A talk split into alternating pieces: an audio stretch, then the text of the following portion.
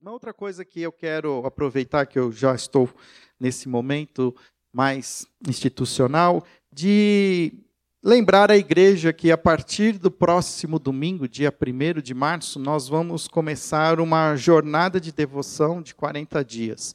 40 dias em que nós vamos trazer à igreja um caminho de devoção, um caminho onde vamos querer nos aproximar mais de Deus, aproximarmos mais da tua da palavra, aproximarmos mais de uma vida de piedade, de oração, de busca por um caminho onde nós podemos entender a presença de Jesus e nós vamos fazer isso através a partir do próximo domingo. Então, nós estamos, ah, inclusive já está na gráfica, está sendo confeccionado um caderno de oração, na verdade, um caderno de 40 devocionais, para que nós possamos ler um devocional por dia. Na maioria desses devocionais foram escritos por pessoas da igreja, onde nós dividimos a, essa, esse caminho de devoção em seis semanas. A última semana ela culmina com a semana da Páscoa. Então, nós vamos ler os devocionais até o dia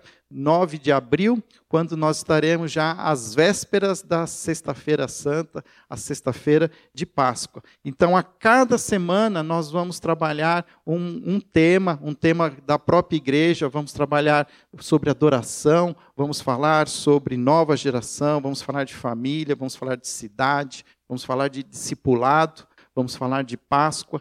Então, meu convite para você é que você não deixe de estar presente no próximo domingo, dia 1 de março. Esses livros devocionais, eles serão disponibilizados para os irmãos. Eu vou pedir que os irmãos que podem nos ajudar comprando o livrinho, ele vai custar cinco reais. Cinco reais, às vezes, é, um, é menor que um café numa boa cafeteria né? Porque eu sei que tem café que custa mais barato que isso, mas se você quer ir numa boa cafeteria, um café custa às vezes mais que cinco reais. E aqui você vai ter um café de Deus que vale por 40 dias e nós queremos que toda a família tenha. Então não é para você adquirir um livreto só para você. O ideal é que cada um tenha o seu, para você levar para onde você vai. Porque senão, aquela coisa né, que eu falei semana passada, síndrome de pobreza. Aí são cinco pessoas na casa, compra um livrinho só. Aí fica aquela história: um leva para o banheiro, aí o outro quer usar e não tem o livrinho, outro quer levar para a escola para ler na hora do intervalo. Então, cinco reais não pesa para ninguém e é a maneira de a gente começar a adquirir um hábito de ler a palavra de Deus, de ter um devocional, um tempo silencioso. A gente vai falar mais sobre a sobre esses exercícios espirituais ao longo desses 40 dias, mas que os irmãos já venham preparados para que a gente possa aquecer o nosso coração e entender esse caminho que o Senhor deseja para a nossa vida e para a vida da nossa igreja. Por último, Hoje à noite nós teremos a presença de um pastor, um jovem pastor pregando aqui na, na PIB. Foi, na verdade, uma oportunidade que surgiu. O nome dele é Diego Bittencourt, ele é um jovem pastor, mas ele tem sido usado por Deus para plantar uma igreja em Campo Mourão, no norte do Paraná. E se você não conhece nada sobre o norte do Paraná, Campo Mourão é uma cidade baseada numa economia de agricultura, mas ele tem sido ali bênção e a igreja que ele tem lá é representa a denominação Calvary, que é uma igreja americana, mas essa igreja Calvary em Campo Mourão é a maior igreja brasileira da Calvary no Brasil e ele tem feito um trabalho ali muito abençoado, e ele está falando no acampamento da Chácara Primavera esses dias. E aí a gente teve a oportunidade de saber que ele estaria né, já voltando do acampamento e podendo estar no domingo com a gente, e a gente fez esse convite. Então você que de alguma maneira, talvez vai ficar assim, né, desiludido com as programações que estão na TV esses finais de semana, volte para a igreja hoje à noite, ouça uma boa mensagem, enche o seu coração das coisas de Deus, faça um convite para você, nós vamos ser abençoados, tenho certeza disso. Amém? Vamos orar mais uma vez? Senhor, peço que o Senhor esteja abençoando esse tempo que nós temos agora, da leitura da tua palavra, que o Senhor esteja falando aos nossos corações, que o Senhor nos dê, ó Pai, discernimento, que teu Espírito continue agindo no meu coração, agindo no coração de todos nós, para que possamos, ó Pai, aprender aquilo que o Senhor deseja que seja, Senhor, aqui a verdade nas nossas vidas. Essa é a nossa oração e assim oramos em nome de Jesus. Amém. Abra sua Bíblia no livro de Lucas, capítulo 10. Lucas, capítulo 10, nós vamos ler a partir do verso 25. Lucas, capítulo 10, a partir do verso 25.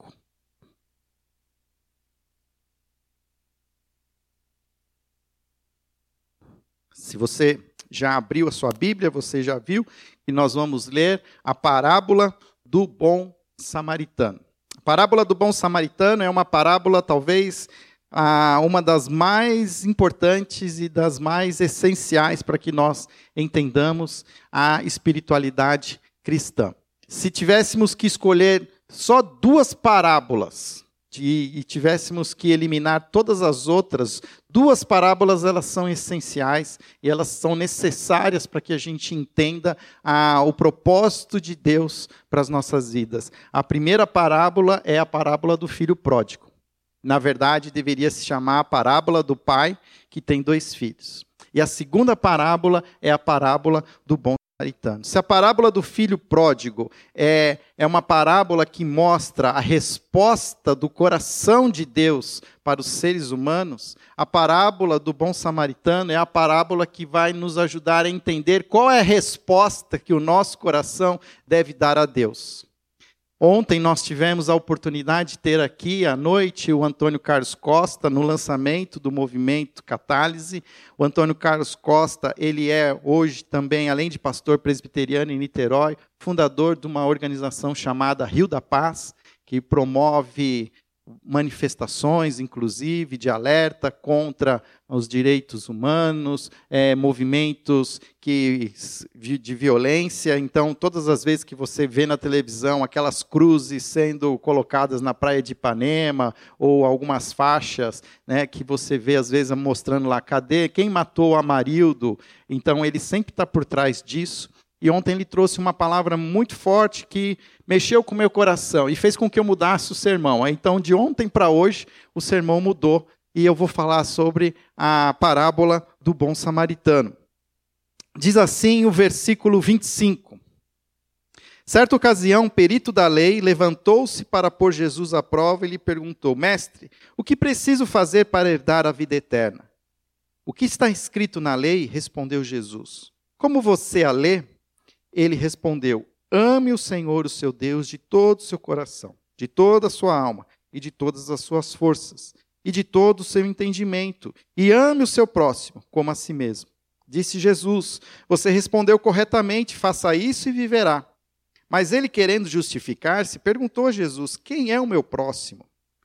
Em resposta, disse Jesus: Um homem descia de Jerusalém para Jericó quando caiu nas mãos de assaltantes. Estes lhe tiraram as roupas, espancaram-no e, e foram, deixando-o quase morto.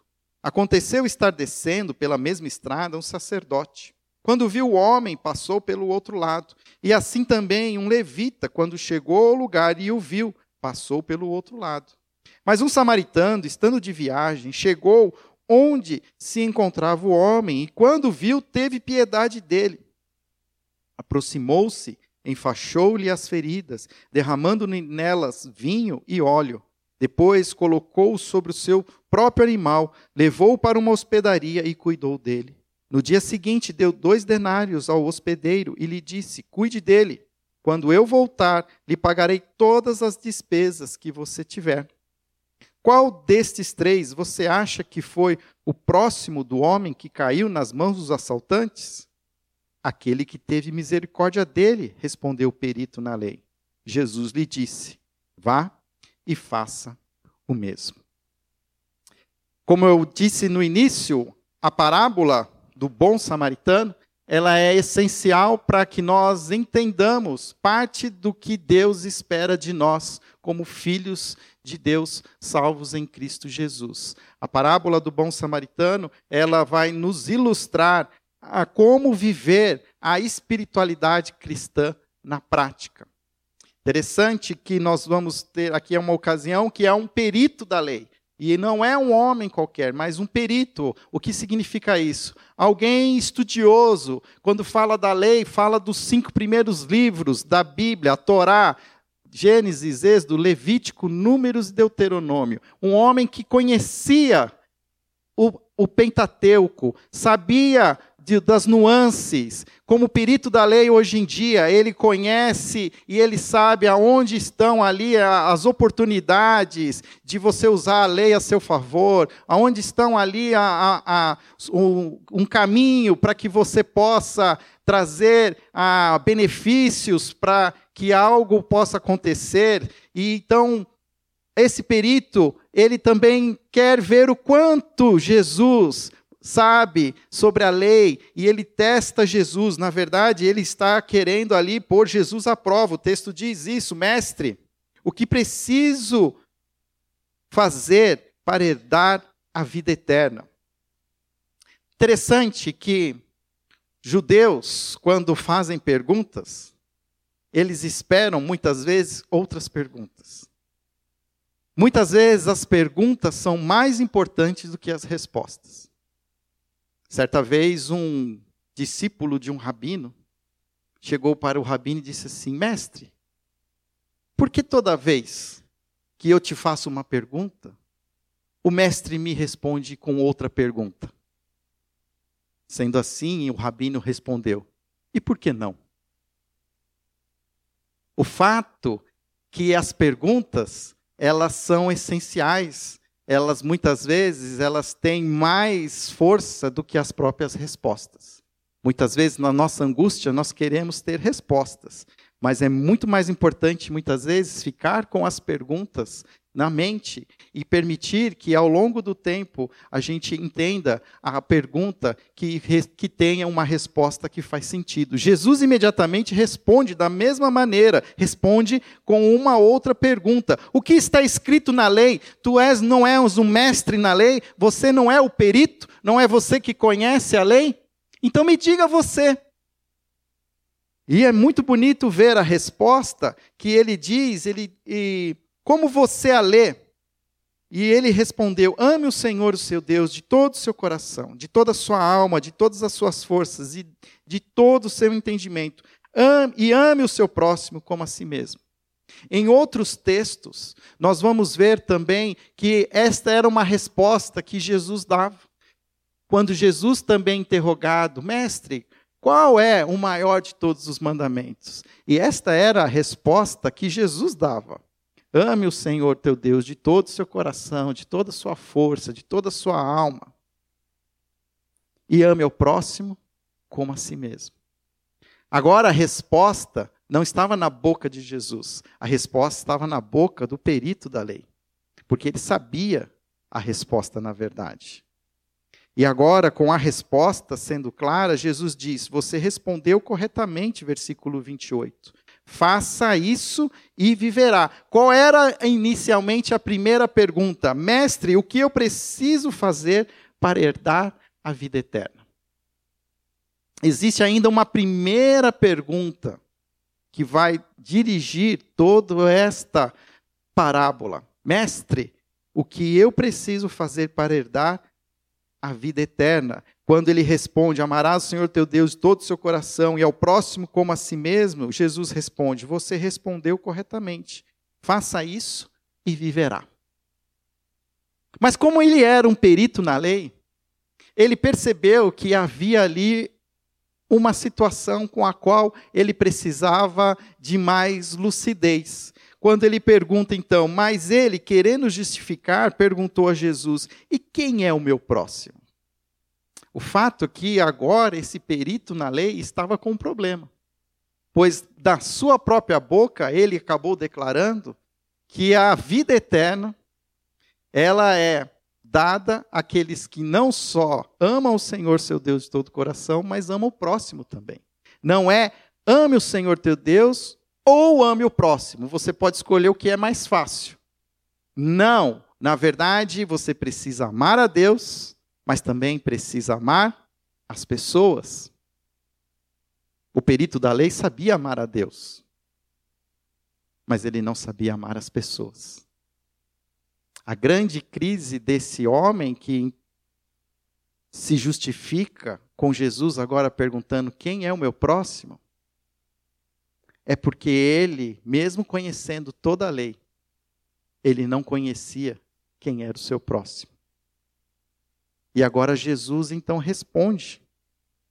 A resposta de Jesus é essa parábola. Um homem descia de Jerusalém para Jericó quando caiu nas mãos de assaltantes. Nós conhecemos há muito tempo essa mesma parábola e nós esquecemos de alguns detalhes. O caminho para Jericó, de Jerusalém para Jericó, era um caminho de aproximadamente uns 20 quilômetros e era também um caminho de muitas descidas. A cidade de Jericó ficava numa altitude abaixo da altitude de Jerusalém e era conhecido também pelos seus penhascos, pela maneira como muitos homens maus se escondiam e conseguiam ver as pessoas, conseguiam ver as pessoas descendo e assim também armar a, as suas armadilhas para pegar as pessoas. Era um caminho perigoso, era um caminho que muitas vezes de fato acontecia assaltos. E não foi diferente desta vez. Esse homem descendo de Jerusalém para Jericó quando caiu nas mãos de assaltantes e eles estiraram a roupa, os espancaram, foram e deixaram quase morto. Passaram-se dois outros homens por esse homem, o texto diz que Jesus ele escolhe, de certa maneira, ele na sua sabedoria, ele escolhe um sacerdote e um levita, dois homens que tinham papéis papéis religiosos. O sacerdote ele é o responsável por levar, de receber as ofertas e, e usar essas ofertas e dedicá-las ao Senhor. O levita, ele estava também responsável pelas atividades dentro do templo. Se você estava aqui semana passada, nós falamos, os levitas são os descendentes da tribo de Levi. Todas as tribos receberam terras, menos a tribo de Levi, que deveria viver as suas vidas dedicadas ao templo, ou sejam, tanto o sacerdote como os levitas eram pessoas religiosas. Mas essa mesma religião não os impediu de, ao verem um homem moribundo no chão, ali, quase morto, como o texto diz, de que eles se desviassem para que não passassem perto deste moribundo. Versículo 33 diz: Mas um samaritano, um samaritano, estando de viagem, chegou onde se encontrava o homem. Nós hoje, nós achamos os samaritanos, todos os samaritanos são bons, por causa dessa mesma parábola. Nós até chamamos a parábola a parábola do bom samaritano. E acabamos trazendo então para a nossa própria cultura cristã que todo samaritano é bom. Mas o fato é que quando Jesus inclui na sua história um samaritano, ele cria um escândalo. O ouvinte era um perito da lei. E os peritos da lei consideravam os samaritanos um povo impuro. Consideravam os samaritanos, aqueles de, uh, os que nasceram em Samaria, como é, pessoas mestiças, que não tinham um sangue puro judeu. Quando nós vemos a história de Jesus conversando com a mulher samaritana, há um mesmo escândalo. Como podes tu, sendo judeu, conversar comigo, uma mulher de Samaria? Mas Jesus faz de propósito, porque Jesus quer trazer incômodo. Nós precisamos entender que Jesus agora está tirando pessoas, seus ouvintes da sua zona de conforto. Talvez se essa parábola fosse contada nos nossos dias, se Jesus vivesse nos nossos dias, talvez ele contando isso e ele está falando isso para um público religioso. Nós somos um público religioso, nós estamos aqui num domingo de carnaval, nos reunidos neste lugar. E isso prova que somos religiosos e Jesus, se estivesse contando essa mesma parábola nesse dia, ele não usaria um samaritano como exemplo, porque para nós samaritanos são pessoas legais para caramba. Talvez Jesus usaria um personagem que para nós não é legal para caramba. Talvez Jesus usaria um travesti, que para nós religiosos, nós não gostamos desse tipo de pessoas. Nós nos incomodamos com elas. Elas não são o que a gente gostaria de encontrar. Eu teria até um desconforto de receber um travesti e abraçar um travesti. E era esse mesmo desconforto que um judeu tinha ao se encontrar com um samaritano. A ponto de que um judeu não tocava num samaritano, porque considerava um povo impuro. Mas aquele que era impuro, ele para, ele se aproxima, o texto diz, aproximou-se, enfaixou-lhe as feridas, derramando nelas vinho e óleo, e depois colocou sobre o seu próprio animal e levou para uma hospedaria e cuidou dele. O samaritano não só se aproximou, mas usou o que tinha, gastou dos seus recursos, usou o seu animal. Ontem nós estávamos aqui na, no nosso na, na, no culto de, de, de, eu acabei de falar, esqueci. Culto de hã? de envio e teve um teatro antes. E esse teatro era um personagem que como se fosse o décimo discípulo de Jesus. E ele era um personagem cômico, é, dizendo que conhecia Jesus, o, o, o filho de um carpinteiro. E aí, numa das suas esquetes, ele fala que ele estava cuidando dos camelos. E aí chegou um camelo alemão de pata cromada. E, ele tinha que, e aí ele começou a, a a ajudar o camelo a estacionar, e aí, pi, pi, pi, pi, pi, pi, pi, vem, vem, vem, vem, vem. Por que, que eu estou contando isso? Porque os animais naquela época eram os carrões de hoje em dia. Os que tinham condições tinham animais para se locomover. Os que não tinham nada usavam o pé dois. O que esse samaritano faz leva esse homem ferido, ensanguentado, para dentro do seu automóvel e o leva para uma hospedaria. E não só leva para a hospedaria, como também já deixa ali o valor de dois denários, que para alguns a tradução já diz assim, é o suficiente para duas diárias.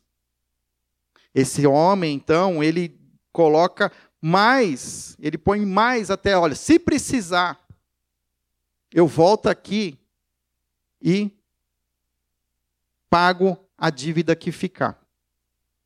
Talvez você já tenha conhecido falar de um padre chamado, um padre jesuíta chamado Padre Antônio Vieira, padre jesuíta, bem conhecido, daqueles principalmente que estudam para o vestibular. Esse padre, ele viveu no Brasil no século XVII, e ele tem vários livros escritos. Quem estuda literatura brasileira é obrigado a estudar o padre Antônio Vieira. E alguns dos seus escritos são sermões. Sermões. E ele tem um sermão sobre o bom samaritano. E nesse sermão do bom samaritano, ele usa três modelos de vida. A partir do texto do bom samaritano, o padre Antônio Vieira, ele descreve que nós podemos adotar três modelos de vida. O primeiro modelo de vida é o modelo de vida dos ladrões, que diz: o que é teu é meu. O segundo modelo de vida é o dos religiosos, do levita e do sacerdote, que diz: o que é teu é teu e o que é meu é meu. E um terceiro padrão de vida, que é o do samaritano: o que é meu é teu. Percebe que muitas vezes nós vamos encontrar pessoas que agem que têm um modelo de vida como o dos ladrões. Não que eles saem assaltando e machucando as pessoas, mas são pessoas que sempre vivem com um sentimento de falta. Que quando vem que o outro tem o que você não tem, então ó, surge em seus corações a cobiça, o desejo. O desejo de ter o carro que eu que não tem, o desejo de ter a vida que não se tem, o desejo de ter o nariz do outro que você não tem. Hoje é inclusive assim a, a gama de, de situações que podem surgir são imensas e existem pessoas que hoje vivem como ladrões. Olhando para as pessoas dizendo assim: "Eu quero isso que você tem". Eu e vivem com esse essa é, esse coração, com esse sentimento de falta. Sempre está faltando. Achando que os outros têm o que você deveria ter. Mas também existe os religiosos.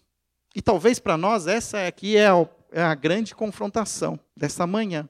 Que, como muitas vezes religiosos somos, nós agimos como o padre Antônio Vieira diz, dizendo: o que é meu é meu, o que é teu é teu. Por que, que aqueles homens, o levita e o religioso, eles desviam-se do homem moribundo no chão? Porque todo levita e sacerdote precisavam manter uma vida pura. E quando eles, no, no templo, dedicando ao seu serviço ao Senhor, eles precisavam manter-se puros. E ao encontrar um homem no chão, semi-morto, que talvez até estivesse morto, mas só poderia se saber se você tocasse na pessoa. E aí, tudo bem, está vivo. Mas o problema era tocar na pessoa. Porque tocar na pessoa tornaria você impuro e impediria você de ir para o templo e prestar culto a Deus. O problema dos religiosos é que eles entendem que é possível aproximar-se do divino afastando-se do humano. Há um perigo na religiosidade de nós aproximarmos tanto de Deus que nós queremos evitar nos aproximarmos das pessoas, porque aproximarmos das pessoas vai nos trazer impureza.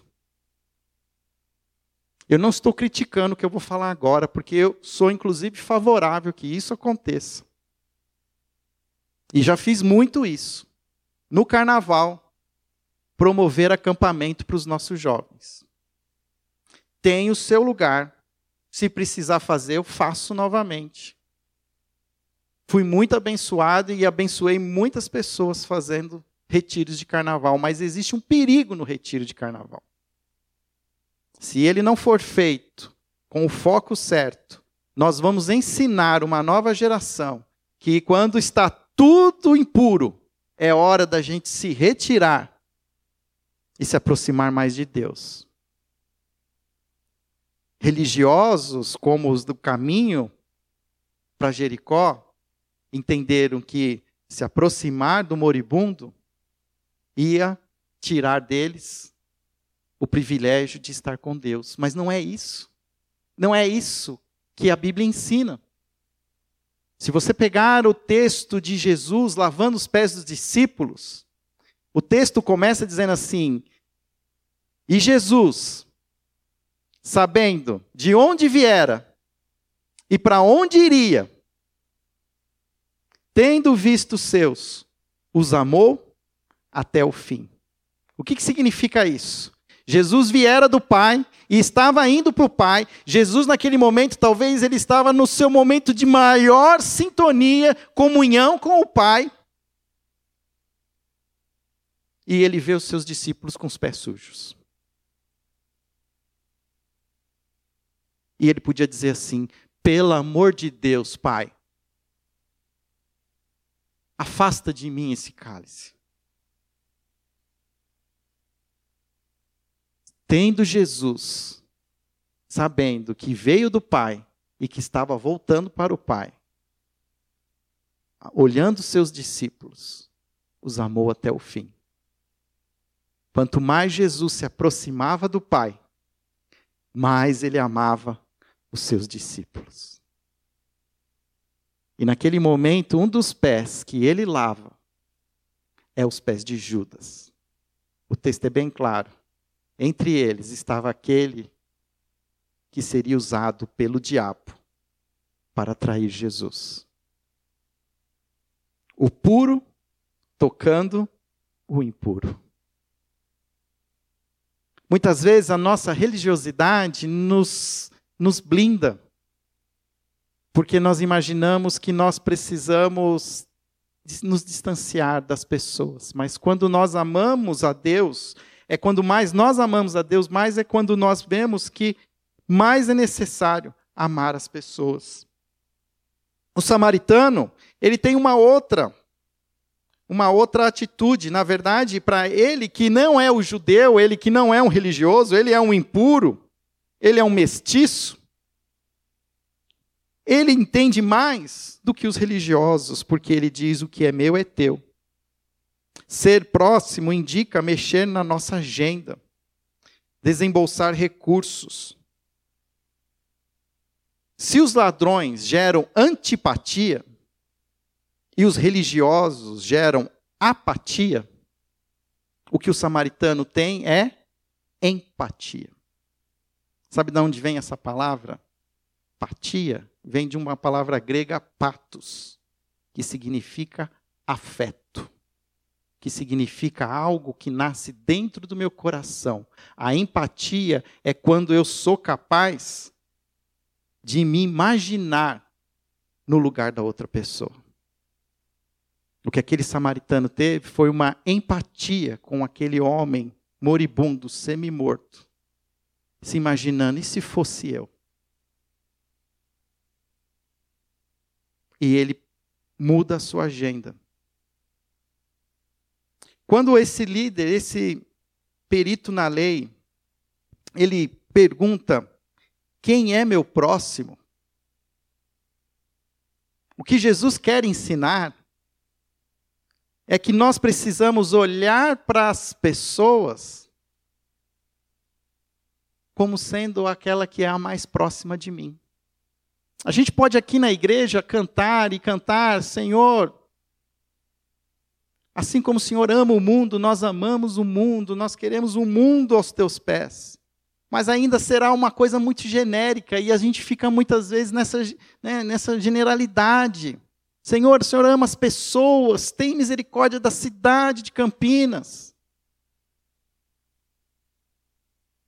Mas como é que, se você quer herdar a vida eterna, ame o Senhor teu Deus de todo o coração e ame o seu próximo como a si mesmo? Como você pode falar que você ama as pessoas se você não ama quem está próximo a você? Como é que você pode dizer que você ama a Deus e não ama o seu vizinho? Não ama o seu chefe? o seu subordinado? Quem é o seu próximo? Quem que de alguma maneira te traz desconforto, que faz com que você deseje mudar de seu caminho? Que você num corredor do supermercado, você vê de longe e fala: "Opa, saída à esquerda. Deixa o café para lá, eu volto outra hora." Nós precisamos transformar em próximos as pessoas que estão do nosso lado. As pessoas que estão do nosso lado são as pessoas mais importantes naquele momento. E nós precisamos aprender a agir. E o que, que o samaritano nos ensina? Ensina, porque talvez é a pergunta: quanto então que nós vamos ajudar o próximo? Tá bom, eu quero ajudar o próximo, mas quanto que eu ajudo? Você vai ajudar o quanto for necessário. Por quê? Nós não estamos aqui e Deus não nos pede que nós sejamos as pessoas que vamos resolver os problemas. Às vezes a gente tem uma síndrome também de grandeza, de que igreja, que nós estamos aqui para resolver os problemas de Campinas. Nem o Jonas Donizete, com dois mandatos, não conseguiu resolver, você acha que nós, igreja, vamos resolver. Mas o que Deus deseja de nós não é que a gente resolva os problemas. Deus deseja que nós cuidemos das pessoas. Que nós entendemos, entendamos que Deus ama as pessoas. E se eu quero amar a Deus, eu preciso amar aquilo que Deus mais ama, que são as pessoas. Os problemas sempre terão. A estrada de Jerusalém para Jericó sempre será uma estrada violenta. Talvez aqueles líderes religiosos, eles mudaram de caminho e falaram assim: esse Herodes, viu, não tem jeito. Quantas vezes a gente já falou que ele precisa colocar mais soldados nessa estrada porque está toda hora tendo gente assaltada. E aí sai, né? Difamando a autoridade pública. E a gente fala: Senhor, tem misericórdia dessa cidade. Senhor, tem misericórdia dessas pessoas. Ó oh, Deus. E aí você vai para a igreja e canta. E quem são as pessoas próximas que você deixou passar? Tudo isso tem a ver com muito do, com aquilo que eu ouvi ontem à noite do pastor Antônio Carlos Costa. Ele usou um outro texto para ilustrar essa mesma verdade. Ele ilustrou o texto de Tiago, capítulo 2 quando ele diz, Tiago diz que uma fé sem obras é uma fé morta. E sabe qual a parte que mais me incomodou? Quando Tiago pergunta: Você tem fé? E sabe que Tiago responde? Até os demônios têm fé. E será que a nossa religiosidade talvez não seja uma religiosidade demoníaca? Não basta dizer que crê em Deus. Não basta dizer que crê em Jesus como Filho de Deus. Porque até os demônios creem. É preciso amar o próximo. Porque uma fé sem obras é morta. Não que as obras são necessárias para que a gente receba a vida eterna. Lembra a pergunta do perito da lei? Como faz para herdar a vida eterna? Mas uma religiosidade completa é uma religiosidade que começa em Deus e termina nas, e culmina, vamos dizer assim, nas pessoas. Ela precisa ser uma fé prática. A fé que ama as pessoas evidencia a nossa fé em Jesus. E nós precisamos aprender isso. Por isso que para mim faz sentido a gente ter pelo menos 80 pessoas da nossa igreja lá na Vila Olímpia hoje. Eu não estou entendendo que eles vão lá resolver os problemas da Vila Olímpia, mas eles vão por dois dias, por 48 horas, amar essas pessoas. Eles vão ter encontros divinos. Encontros onde eles vão sorrir, amar, acolher a dor, ouvir uma história. E sabe o que a gente precisa fazer? A gente precisa também fazer isso.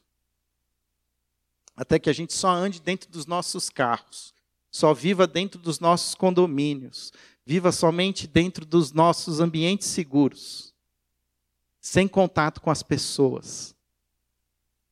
Nós estamos criando uma fé desumana. E por incrível que pareça, a gente precisa aprender a humanizar a nossa fé. E só tem uma maneira de humanizar a nossa fé: é sujando os nossos pés. É sujando os nossos pés e indo. Quando Jesus estava lavando os pés dos discípulos, o Pedro, ê Pedro, cabeça dura. Senhor, lava-me então. Se vai lavar, lava tudo. E aqui Jesus diz para ele: Você já foi purificado. O que eu preciso agora é só lavar os seus pés. Porque os discípulos de Jesus vão sujar os pés. Porque eles vão aonde estão as pessoas. Um desafio para você. Amanhã, às 19h30, nós vamos fazer um culto lá na Vila Olímpia. Desafio você a sujar os seus pés lá na Vila Olímpia amanhã. Vai ter um teatro. Pelo jeito que eles estão ensaiando, parece que vai ser o melhor teatro que eu já vi na minha vida. Mas o que, que você vai fazer lá? Você vai sujar os seus pés e vai conhecer uma realidade. Você vai trazer a humanidade para o seu coração novamente. Porque até que você viva a sua vida, você pode estar sendo uma pessoa desumana. E nós vamos nos humanizar novamente quando a gente está com as pessoas, com as pessoas, os próximos. Quando a gente começar a entender que o meu é teu. Ou eu vou continuar vivendo. O que é meu é meu e o que é teu é teu. Deixa o Espírito Santo falar no seu coração. Feche seus olhos. Obrigado, Pai, pela tua palavra. Obrigado porque o Senhor é um Deus de amor. O Senhor nos constrange.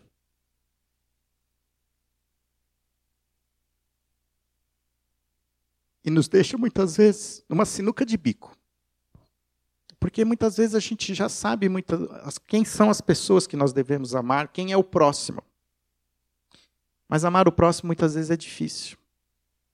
Porque eu tenho que mudar minha agenda, eu tenho que sair da minha zona de conforto, eu tenho que trazer o próximo para dentro do meu carro. Eu tenho que gastar o meu dinheiro com o próximo.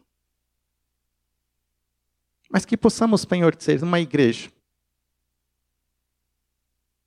Uma igreja que reflete o amor de Jesus pelas pessoas. Que quando nós dizemos que queremos ser uma igreja que reparte o amor com a cidade, nós queremos dizer que esse amor é um amor misericordioso, é um amor que gera compaixão em nós. É um amor que não vai resolver os problemas, mas vai cuidar das pessoas. Que o Senhor nos ajude a entender isso. Que o Senhor continue falando aos nossos corações nessa manhã. Que o teu espírito tenha liberdade de nos confrontar. Para que possamos discernir o pecado, a justiça, o juízo. Pai querido, santificado seja o teu nome Venha a nós o teu reino. Seja feita a tua vontade, assim na terra como nos céus. Em nome de Jesus. Amém.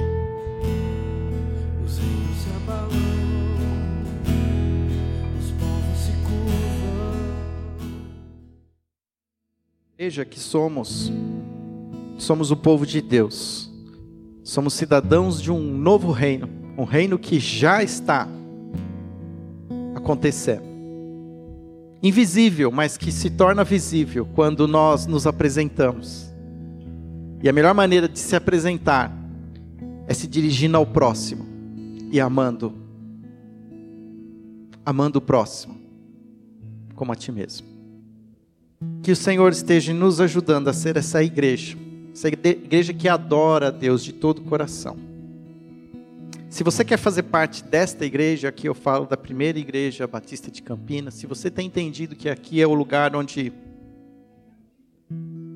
você tem recebido do pão, você tem sido acolhido aqui, tem sentido que você quer fazer parte oficialmente desse corpo, eu convido você na semana que vem, junto com a jornada de devoção, às 9 horas da manhã, nós vamos começar uma classe de integração. Nós estamos chamando essa classe de primeira conexão.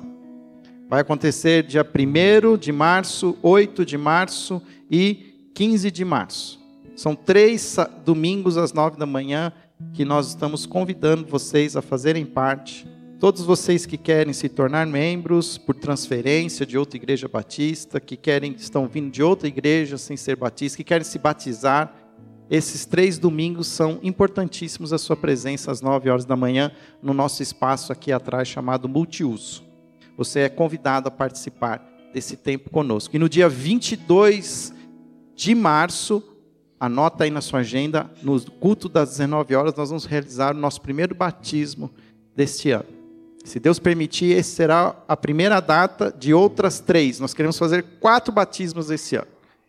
Nós vamos colocar isso na nossa agenda, porque aquilo que é importante precisa estar na nossa agenda. A gente fica correndo atrás das coisas urgentes e não faz o que é importante, que é ir por todo mundo, pregar o Evangelho e batizar em nome do Pai, do Filho e do Espírito Santo. E nós queremos celebrar no dia 22 de março os novos discípulos de Jesus que estão sendo acrescentados à nossa jornada.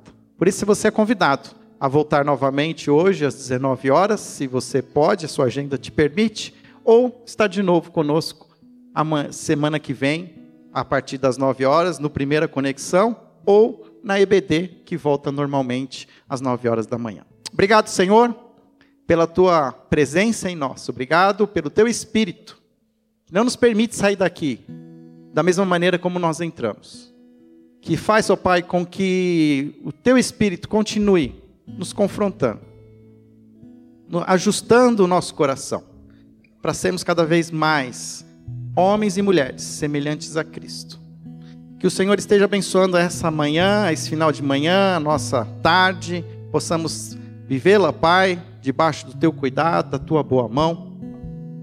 E que possamos estar, Senhor, amando as pessoas que estão ao nosso redor. Por isso, revela, Senhor, a nós quem é o meu próximo. Possamos ter essa ousadia de perguntar: quem é o meu próximo? E pedimos, Senhor Jesus, responda ao nosso coração.